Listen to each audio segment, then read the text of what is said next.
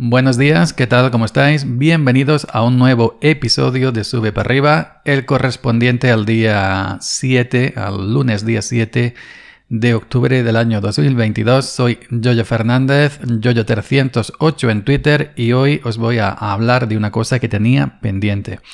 Bueno, hace días que vengo grabando este va a ser un episodio técnico de micrófonos, así que si no te gusta el tema, pues ya sabes. Eh, hace días que he puesto el Shure SM7B, ya sabéis, el micro que usan todos los streamers de éxito y los no tantos. Lo he vuelto a poner, yo hace tiempo que lo tengo.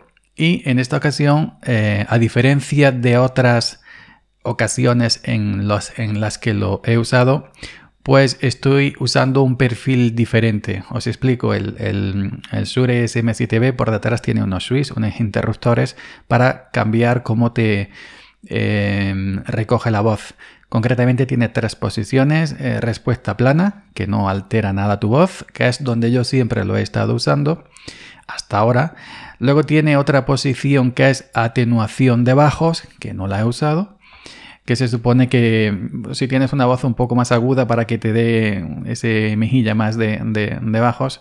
Y luego tiene aumento de presencia, indicado si tienes una voz un poco más grave, para que eh, no se escuche tan boom, boom, boom, y te dé un poco más de presencia y más, más, que estés más ahí, ¿no?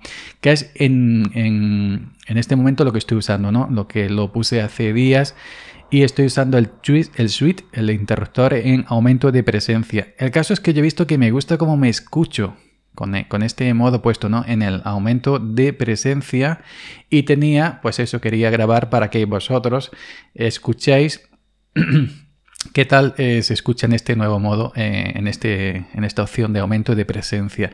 A diferencia, a diferencia de otros audios, que mm, los otros capítulos, todos en exclusiva, han estado grabados desde MacOS, desde la SSL 2 em, Plus y desde el micrófono Rode PodMic. Hoy estoy grabando con el Shure SM57 con el suite, con el interruptor en aumento de, de presencia perdón, y conectado a la eh, Focusrite, a la interfaz de audio Focusrite 2 y 2 de segunda generación. Siempre he dicho que me gusta que la voz, me gusta la voz que me da la, la 2 y 2, la Focusrite de segunda generación, conectada al Shure SM57 y ahora lo estoy probando la Focusrite eh, conectando el, el Shure SM57 y además no estoy en MacOS, estoy en Windows 11.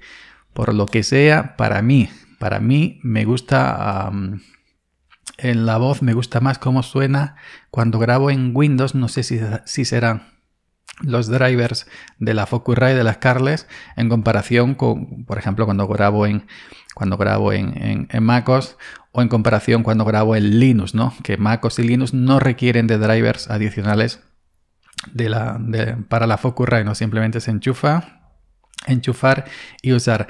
Aquí en Windows 11 sí estoy usando los drivers oficiales, los últimos que hay para la, en la web de, de, los últimos que hay para la eh, Scarlett 2 y 2, eh, Focusrite Scarlett 2 y 2 de segunda generación.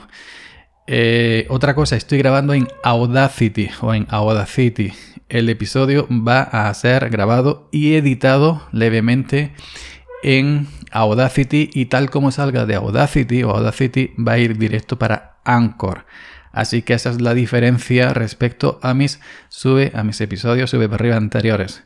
Eh, Shure SM7B con el interruptor puesto en aumento de presencia. Focusrite como interfaz de audio Focusrite 2 y 2 segunda generación enchufada por USB a Windows 11 usando los drivers oficiales de eh, Focusrite y conectado y, y, bueno, y grabando el, audio y una edición mínima posterior desde Audacity, la última versión, Audacity para, para Windows. Digo esto porque en MacOS grabo con Hinderburg Pro.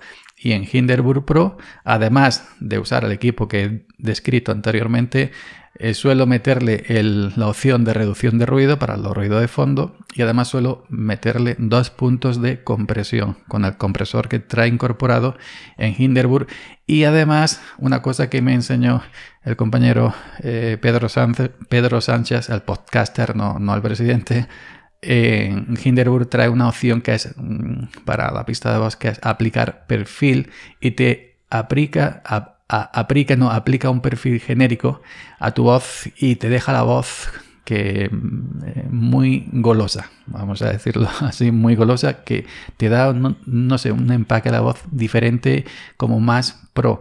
Aquí en Audacity no tengo nada de eso, así que simplemente espero vuestras opiniones, qué tal me escucháis hoy con la configuración de eh, con la que estoy saliendo. Aquí simplemente voy a quitarle el ruido de fondo con la opción de eliminar ruido de Audacity y luego le daré un poquito de compresión con el compresor de Audacity y luego simplemente exportaré en la MP3 eh, a menos 14 LUF, menos 14 LUF, que es también donde eh, a, la, calidad al número de luz que exporto también Hinderburg Pro cuando grabo en MacOS. Así que ya me contaréis. Arroba yo308 en Twitter o arroba yo308 en Telegram. Venga, hasta mañana.